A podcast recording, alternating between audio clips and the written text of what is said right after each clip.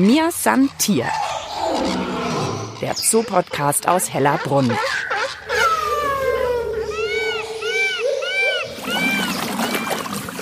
Viel Geplansche und ich verfolge gerade gefühlt ein Wettrennen zwischen drei Humboldt-Pinguinen. Ja, und damit sage ich Hallo und herzlich willkommen zu einer neuen Folge von Mir Santier, der Zoo-Podcast aus Hellerbrunn. Diesmal wieder mit mir, Mischa Drautz. Und Tiere hier in Hellerbrunn sind ja immer Botschafter ihrer Tierart. Und bei den Pinguinen will man auch immer wieder aufmerksam darauf machen, dass ihre Lebenswelt bedroht wird durch den Klimawandel. Und in dieser Folge wollen wir über Klimawandel und vor allem über Klimaschutz sprechen. Wir wissen, dass das Thema natürlich uns alle angeht, aber wir sind ja der Zoo-Podcast. Deswegen natürlich besonders, wie geht der Tierpark Hellerbrunn mit dem Thema um? Und wo setzt man bei diesem für viele Tiere und Tierarten super wichtigen Thema als Tierpark denn an? Neben mir an der Humboldt-Pinguinanlage steht als erste Gesprächspartnerin zu dem Thema Sonja Pogert, Biologin und hier im Tierpark für Umweltbildung und Artenschutz zuständig. Hallo Sonja. Hallo Mischa, schön, dass ich heute dabei sein kann. Manchmal denkt man ja auch, oh Gott, das Klimawandelthema, man entkommt ihm kaum noch und es ist so ein großes Thema, was ich da persönlich Kleines zu retten versucht, bringt wahrscheinlich eh nichts, aber ihr als Tierpark versucht, euren Teil zum Klimaschutz beizutragen. Ja, das steht immer mehr im Fokus, das Thema. Es ist immer wichtiger. Die letzten Entwicklungen, auch mit der Energiekrise, haben natürlich auch uns nachhaltig beeinflusst. Zudem sind wir seit letztem Jahr im November Partner in einem Bildungsnetzwerk zum Thema Klimaschutz. Das ist das Bildung Klima Plus. Und das pusht uns nochmal zusätzlich, uns da anzustrengen, was im Bereich der Klimabildung zu tun und auch selber in Richtung nachhaltigen Unternehmen mehr Engagement zu zeigen und weiter voranzugehen. Kannst du ein bisschen was vorstellen, was ihr macht? Wir setzen schon seit langem zum Beispiel auf Recyclingpapier. Wir versuchen aber auch so wenig wie möglich zu drucken. Wir sind daran, mit den Stadtwerken daran zu arbeiten, dass wir zukünftig auf Geothermie setzen können, so dass große Bereiche im Tierpark mit Geothermie geheizt werden. Es gibt auch Bestrebungen, mit Photovoltaik auf Dächern zu arbeiten. Da sind wir auch gerade dran. Und jedes Gebäude, das saniert wird, wird natürlich auch so angefasst, dass es klimatechnisch eine bessere Bilanz hat auch wenn es ums Thema Mitarbeiter geht, klimafreundliche Mobilität, da ist der Tierpark auch sehr vorbildlich und unterstützt da zum Beispiel mit Ladesäulen die klimafreundliche Mobilität der Mitarbeiter. Ansonsten natürlich das Thema Klimawandel für die wichtigsten überhaupt hier im Tierpark natürlich auch entscheidend für die Tiere. Jetzt sind wir bei den Humboldt-Pinguinen. Die sind jetzt hier so in der Sonne, tollen hier gerade auch wirklich so ein bisschen im Wasser rum. Die Humboldt-Pinguine, da denkt man immer, äh, wo ist denn da das Eis? Fehlt es denen nicht? Nee, es ist immer ein bisschen ein Irrtum, dass man denkt, alle Pinguine leben im Eis, kommen in der Antarktis vor. Es kommen tatsächlich nur sehr wenige Pinguinarten direkt in der Antarktis vor. Pinguine sind einfach auf der Südhalbkugel verbreitet. Und das heißt, auf der Südhalbkugel vom Äquator weiter südlich runter bis in die Antarktis. Die Humboldt-Pinguine, die wir jetzt hier haben, das ist eine südamerikanische Art, die in Peru und Nordchile im Bereich des Humboldt-Stroms im Pazifik vorkommt. Also deswegen bei denen gar nicht so sehr die Eisnot da, aber ansonsten, es geht ja immer um das Thema Lebensraum vor allem bei Klimawandel und Tieren, oder? Ja, bei den Humboldt-Pinguinen ist es tatsächlich, dass der Klimawandel sich vor allem auf die Nahrungsvorkommen auswirkt. Durch die steigenden Temperaturen in den Meeren und auch Übersauerung der Meere verändern sich die Nahrungsketten. Es gibt weniger Plankton, dadurch geht der Fischreichtum zurück. Und das heißt, die Humboldt-Pinguine finden nach und nach immer weniger zu fressen. Wenn sie weniger fressen können, sind sie auch einfach anfälliger für andere Bedrohungsfaktoren wie Störungen in den Brutgebieten, Umweltverschmutzung. Also häufig ist der Klimawandel nicht der alleinige Bedrohungsfaktor, sondern es ist einfach ein sehr wesentlicher zusätzlicher Bedrohungsfaktor, der als Brandbeschleuniger sozusagen wirkt und dafür sorgt, dass bedrohte Arten oder geschwächte Populationen noch schneller zurückgehen. Und was wäre jetzt so eine ganz konkrete Hilfsmaßnahme für die Pinguine in Südamerika, für die Humboldt-Pinguine? Da kann man zum Beispiel Mitglied bei Artenschutzorganisationen werden oder einfach für Artenschutzorganisationen spenden. Wir unterstützen zum Beispiel die Artenschutzorganisation des FINISCO e.V. Das ist eine deutsche Artenschutzorganisation, die lokale Naturschützer, Forscher und Umweltpädagogen vor Ort in Chile und Peru unterstützt. Also in Nordchile ist es so zum Beispiel, dass seit Jahren große Infrastrukturprojekte wie Häfen und Bergbauprojekte die Brutgebiete der Humboldt-Pinguine bedrohen.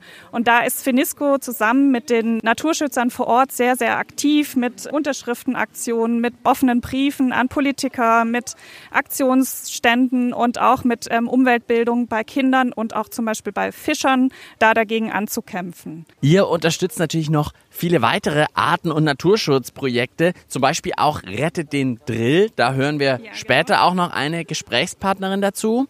Bei ganz vielen ist es ja wirklich der Lebensraum, also Regenwald oder aber auch wirklich das weniger Eis Beispiel Eisbär ist, glaube ich, das klassische Beispiel. Also diese Lebensraumeinschränkung. Ja, tatsächlich ist es so, dass man den Klimawandel durch Zerstörung von Lebensräumen einfach weiter anheizt und dass man ein wichtiges Mittel des Klimaschutzes, das sind nämlich intakte Lebensräume, intakte Ökosysteme, dass man den nicht nutzt und vergeudet. Weil wir wissen, dass Wald, Bäume speichern CO2 in ihren organischen Bestandteilen, sind sehr, sehr wichtig, um das CO2 aus der Atmosphäre zu binden. Genauso Meere Meere speichern unglaublich viel CO2 oder zum Beispiel Moore. Und wenn man einfach die Lebensräume wieder regenerieren würde, wenn man die schützen würde, die Lebensräume, die wir noch haben, dann leisten wir auch Klimaschutz. Ja, über das große Thema Bildung hören wir gleich noch ein bisschen mehr, vielleicht ja, im gerne. Mühlendorf oder wo gehen wir hin? Ja, genau. Ich wollte mit dir in die Ausstellungsfläche im Dorfladen im Mühlendorf gehen. Dann mal los. Schon gewusst? Über den Online-Shop oder die München-App kommt ihr digital und schnell an eure Tagestickets für den Tierpark. Ganz einfach auf hellerbrunn.de slash Tickets. Probiert's aus! Mir ist ein Tier, der Zoo-Podcast aus Hellerbrunn und wir sind jetzt gerade im Dorfladen in einer kleinen Ausstellung, die ich tatsächlich, muss ich jetzt gleich zugeben, auch ein bisschen übersehen habe bisher, Sonja. Ja, ich fürchte, das geht einigen Leuten so. Wir haben hier aber wirklich eine ganz tolle und ausführliche Ausstellung, wo wir uns mit dem Thema Biodiversität auf dem Teller auseinandersetzen. Das bedeutet, hier geht es um das Thema Ernährung, um das Thema Landwirtschaft und das Thema, wie kann man sich nachhaltiger ernähren und was kann man mit seiner Ernährung für die Biodiversität und damit auch für den Klimaschutz tun. Wir werden euch jetzt im Podcast natürlich nicht hier die Ausstellung vorlesen. Da könnt ihr total gerne selber hingehen. Wir gehen jetzt direkt wieder raus ins Mühlendorf, schauen vielleicht noch bei den Kuhne-Kuhne-Schweinen vorbei. Da gab es ja auch vor ein paar Monaten noch Nachwuchs bei kleinen Kuhne-Kuhne-Schweinen lohnt sich immer vorbeizuschauen, finde ich. Ja, die sind wirklich sehr niedlich. Dann geht's aber weiter mit dem Thema Klimaschutz hier. Ihr habt auch jetzt ein Aktionswochenende vor euch. Ja, genau. Ende Juli wollen wir ein Aktionswochenende unter dem Motto Klima, Tier und Wir durchführen. Freitag 21. und Samstag 22. Juli. An diesen beiden Tagen steht hier in Hellerbrunn alles unter dem Zeichen Klimaschutz. Was können wir gegen den Klimawandel tun? Was kann man denn noch machen? Wir haben gesehen, ihr macht Ausstellungen. Wie kriegt ihr trotzdem einfach noch dieses wichtige Thema vermittelt hier? Ganz wichtig ist es natürlich auch schon bei Kindern und Jugendlichen anzufangen. Da ist unsere Tierparkschule natürlich ein ganz, ganz wichtiger Bildungsort. Und wir versuchen das eigentlich bei jeder neuen großen Anlage, wo wir eine intensivere Beschilderung haben, eben auch wirklich das Thema, was kann ich persönlich für den Erhalt der Tiere, für den Erhalt der Lebensräume tun, darzustellen. Wir sind jetzt nicht die Experten für regenerative Energietechnik oder für technischen Klimaschutz.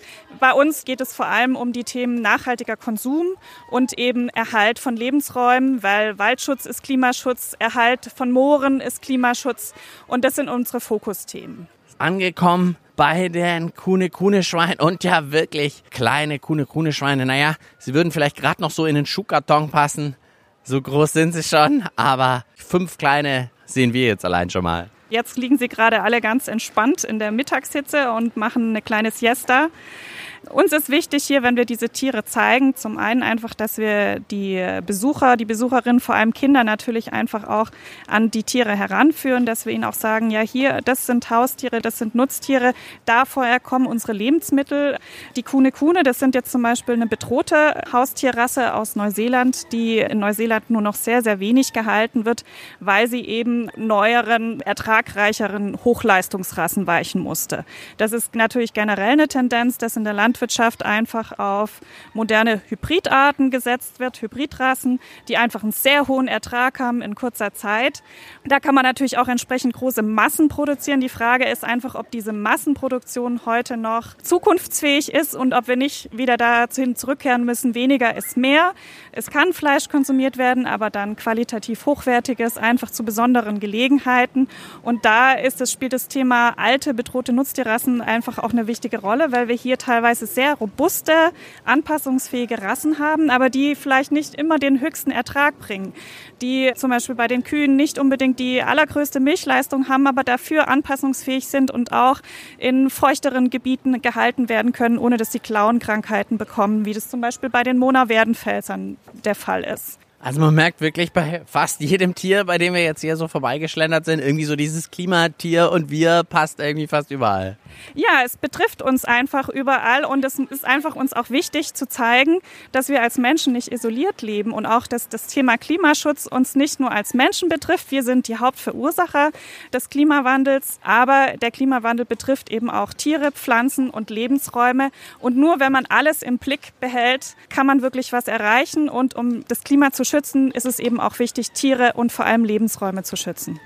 Dann vielen, vielen Dank dir, Sonja. Ich gehe jetzt weiter zum Bauerngarten hier in Mühlendorf. Da treffe ich auch noch eine Projektpartnerin von euch. Ja, genau, die Caro vom Kartoffelkombinat. Da wünsche ich dir viel Spaß beim Interview. Das ist sicher auch ein ganz spannendes Thema.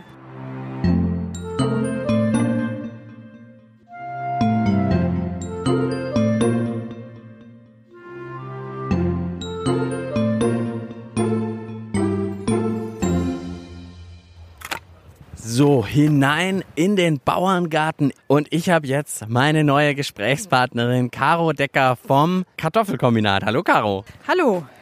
Der Bauerngarten ist rechts von der rechten Seite der Shetland Ponys. Ja, genau. Und die Werdenfelser Rinder stehen dort auch manchmal. Die sind auch sehr gute Nachbarn für uns, weil wir profitieren von deren Mist, der bei uns im Bauerngarten auch als Dünger dann mitunter gemischt wird über den Kompost. Von daher ist das hier in guter Nachbarschaft. Und anscheinend macht ihr was richtig, weil hier drin blüht es. Es sind Johannisbeeren zu sehen, ein richtiger Bauerngarten. Wie kommt es denn, dass ihr hier seid? Ja, also erstmal kurz ein paar Worte zum Kartoffelkombinat. Die Genossenschaft, das Kartoffelkombinat gibt es seit 2012. Wir betreiben als Genossenschaft eine gemeinwohlorientierte Naturlandgärtnerei draußen in Spielberg. Das heißt, da hat auch jeder Anteile dran. Die Ernteanteile werden dann geteilt. Und seit 2016 gibt es eben den Kartoffelkombinat der Verein, der einfach in der Stadtbevölkerung so ein bisschen die Idee vom Kartoffelkombinat mehr in die Stadt tragen soll und auch einen Bildungsauftrag hat. Und wir haben seit fünf Jahren jetzt die Kooperation mit dem Tierpark und haben hier eben diesen Bauerngarten damals angelegt und der wird jetzt seit fünf Jahren von uns, vom Verein eben auch bepflanzt und immer gut gepflegt. Dieses große Thema Klimawandel, ist ja auch ein Anliegen bei euch, aber ihr habt es eben so ein bisschen auf eine kleinere Ebene runtergebrochen, sage ich mal, dass man es selber auch ein bisschen erlebbarer macht, was man tun kann dagegen. Ja, genau. Also wir vom Kartoffelkombinat haben ja von Anfang an die Idee natürlich über regionale und saisonale Ernährung dem Thema Klimawandel auch zu begegnen, weil man über die Ernährung natürlich einen sehr großen Hebel auch hat, um was gegen den Klimawandel zu tun. Es gibt ja jetzt auch seit diesem Jahr die Studie von der TU München, dass ja der ökologische Landbau äh, ungefähr 50 Prozent der Treibhausgasemissionen einspart. Und das machen wir halt momentan im Kleinen, sowohl im Kleinen hier im Bauerngarten, dass man einfach zeigt, wie funktioniert funktioniert das denn, der ökologische Landbau, aber natürlich auch über unsere Genossenschaft, die ja im Moment 3000 Haushalte in München versorgt, dass man damit zumindest schon mal einen Anfang und einen kleinen Beitrag über die Ernährung und über den ökologischen Landbau zum Klimaschutz beiträgt. Was, glaube ich, jedem, der hier mal im Bauerngarten vorbeischaut, auffällt, ist wirklich die Vielfalt. Also ich sehe hier vorne auf jeden Fall jede Menge Beeren, Wir haben jetzt hier zwei Mischkulturbeete hinter den Beerenbeeten. Kohlpflanzen, Selleriepflanzen, Frühlingszwiebeln, Fenchel ist hier mit angebaut. Wirsing. Genau. Schöne Rotkohlpflanzen, die haben wir dieses Jahr aus dem Botanischen Garten gespendet bekommen. Da auch nochmal herzliches Dankeschön. Oh, auch. Dann geht's aber nochmal weiter mit dieser Vielfalt. Ist das schon auch ein ganz wichtiges Ding bei euch, oder? Ja, das ist auf jeden Fall ein wichtiges Ding, um einfach zu zeigen, was hier wirklich regional und saisonal wächst und welche Vielfalt wir eigentlich haben, um uns damit auch gut zu ernähren. Was ist jetzt im hinteren Bereich noch? Hier im hinteren Bereich sind unsere vier Beete, die im Prinzip die Vierfelderwirtschaft auch darstellen sollen. Also die werden jedes Jahr durchrotiert. Wir fangen immer bei einem Beet an mit der Gründüngung. Dann kommt im nächsten Jahr drauf die Starkzehrer. Also das wären jetzt zum Beispiel Kürbispflanzen äh, sind oder Zucchini-Pflanzen. Im Jahr darauf die Mittelzehrer. Das wären jetzt zum Beispiel die Gurken. Und im vierten Jahr dann eben die Schwachzehrer. Das wären dann die Salatpflanzen, bevor es dann mit der Gründüngung wieder weitergeht dass die Böden unterschiedlich genutzt werden müssen jedes Jahr. Vielleicht kannst du da noch einen Satz zu sagen. Geht ja einfach darum, dass man den Boden gut versorgt. In der konventionellen Landwirtschaft wird das über Mineralstoffdünger gemacht. Das wollen wir hier natürlich alles nicht einsetzen. Und um den Boden gut mit Nährstoffen zu versorgen, das kann ich eben dadurch machen, dass ich immer wieder jedes Jahr was anderes anbaue und dem Boden über die sogenannte Gründüngung, das sind zum Beispiel Kleepflanzen und andere Pflanzen, auch den Stickstoff dann darüber zuführen kann.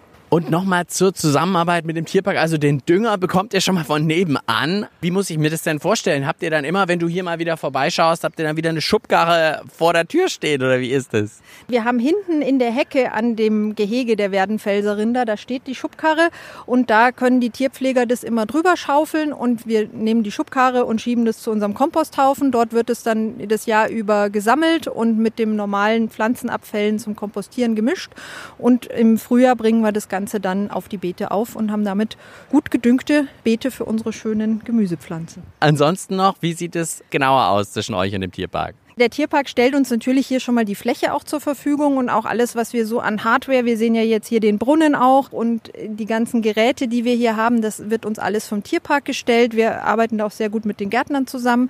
Das Saatgut und die Pflanzen selber, das machen wir eben über einen Verein, über die ehrenamtlichen Gärtnerinnen und Gärtner. Und der Tierpark ist, wie gesagt, so für die ganze Infrastruktur, das hilft uns sehr weiter. Wir haben auch jetzt schon erste Kooperationen mit Green City, dass wir äh, für Schulklassen auch Führungen anbieten, Programm anbieten und da ist halt gerade im, im pädagogischen Bereich die Zusammenarbeit mit dem Tierpark auch sehr eng. Und da noch ein kleiner Tipp für die Genossenschaft. Ist, Im Herbst kommt auch der Film Das Kombinat im Kino. Wer da noch mal ein bisschen mehr Hintergrundinfos wissen will, kann sich den auch gerne anschauen. Mir Santier. Der Zoo-Podcast aus Hellerbrunn einfach zu finden und zu abonnieren auf allen gängigen Podcast-Plattformen wie Spotify und iTunes oder auf der Website des Münchner Tierparks hellerbrunn.de. Ja, ein Gespräch hatte ich euch ja noch versprochen. Wir schauen in unserer Folge, wo es so ein bisschen um Klima, Tier und Wir geht, ein Artenschutzprojekt genauer an und dafür bin ich jetzt digital verbunden mit Katrin Paulsen, der Vorsitzenden vom Artenschutzverein Rettet den Drill. Hallo Katrin. Ja, hallo Micha. Vielleicht kannst du Rettet den Drill kurz vorstellen. Wir haben uns 2004 zusammengefunden mit so 15 Leuten so aus dem Zoo-Kontext, unter anderem auch dem zoologischen Leiter Carsten Zehrer aus dem Tierpark München, der war Gründungsmitglied. Und unser Slogan ist Rettet den Drill mehr als Artenschutz, denn es ist uns wichtig, die lokale Bevölkerung mit einzubeziehen und natürlich auch zu schauen, was man tun kann, um den Lebensraum des Drills einfach zu erhalten. Wer den Drill jetzt nicht vor Augen hat, ein Primat, braun, schwarzer Körper, schwarzes Gesicht, meist mit so einem, ich sag mal, weißen Haarkranz umgeben. In Hellerbrunn habe ich die Drills schon oft besucht. Du musst uns jetzt mal erzählen, wie es um die Drills im natürlichen Lebensraum steht. Drills findet man ausschließlich in Nigeria und in Kamerun, also im westlichen Zentralafrika. Und dort in sehr kleinen Gebieten nur, also der Lebensraum des Drills ist ja vielleicht so groß wie die Schweiz. Und es gibt geschätzt noch zweieinhalbtausend Tiere in der Natur. 2500, das ist natürlich wirklich eine bedenkliche Zahl.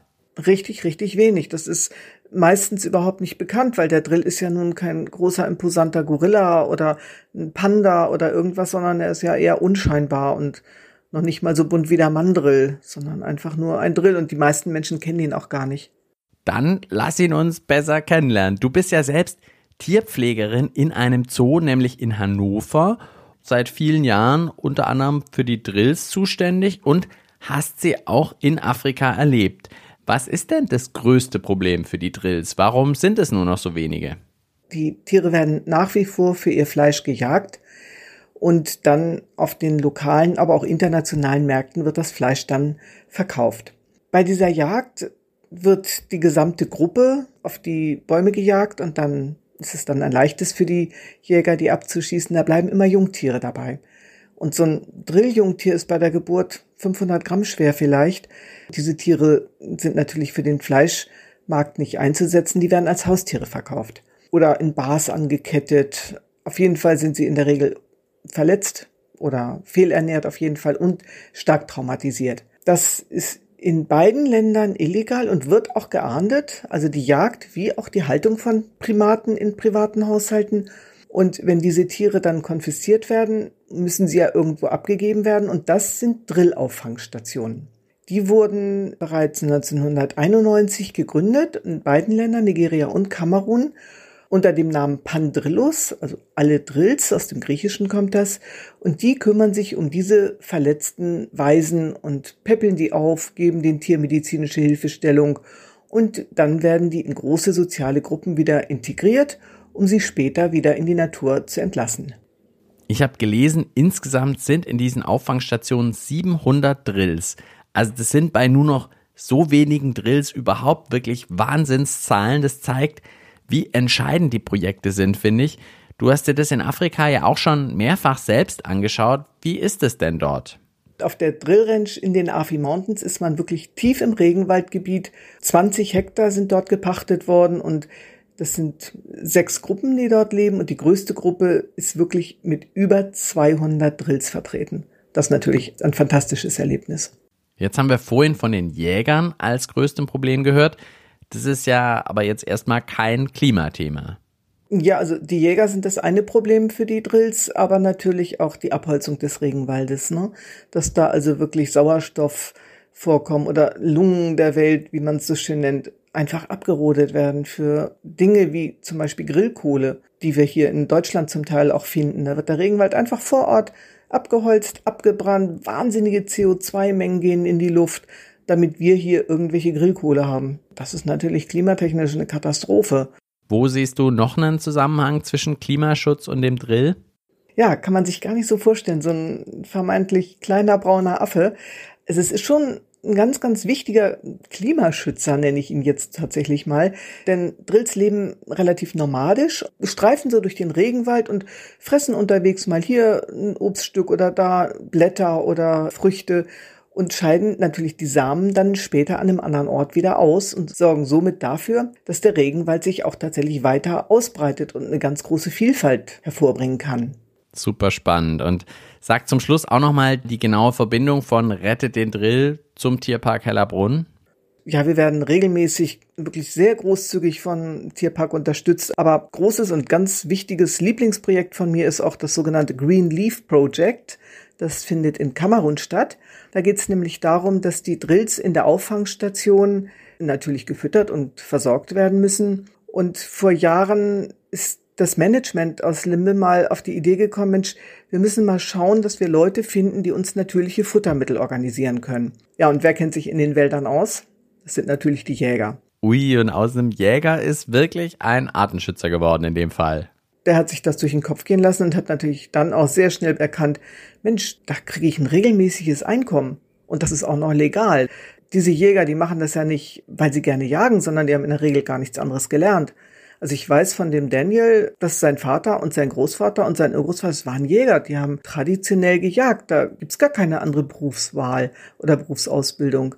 Aber der hat jetzt tatsächlich eine Crew aufgebaut, und inzwischen arbeiten bis zu 80 Menschen in diesem Projekt und zwar eigenständig und fahren regelmäßig in die Wälder und sammeln dort nachhaltig Futterpflanzen für die Drills und die anderen Tiere im Limbe Wildlife Center. Und dieses Projekt unterstützt der Münchner Tierpark Hellerbrunn nutzt seit sechs Jahren schon und zwar komplett für die Drills. Das heißt, dies wird komplett vom Münchner Tierpark Hellerbrunn finanziert. Dann vielen, vielen Dank dir, Katrin, dass du uns so einen tollen Einblick in eure Arbeit bei Rettet den Drill gegeben hast. Und es war's dann auch mit der Mir Santier Folge für diesmal. Ich glaube, man hat wirklich gemerkt, wie komplex das alles miteinander zusammenhängt. Eben einfach wirklich Klima, Tier und wir. Wer jetzt noch mehr Tierpark-Folgen hören will, es gibt jede Menge Podcast-Folgen. Ich empfehle euch heute gerne mal die Folge über die Aras, die Zootiere des Jahres 2023. Das ist Folge 78 im Podcast. Da hört ihr auch noch mehr über ein Artenschutzprojekt, bei dem es eben um die Aras geht, und zwar in Südamerika. Am Mikrofon verabschiedet sich Mischa Drautz und ich sage wie immer bis bald im Tierpark Hellerbrunn. Mir san Tier.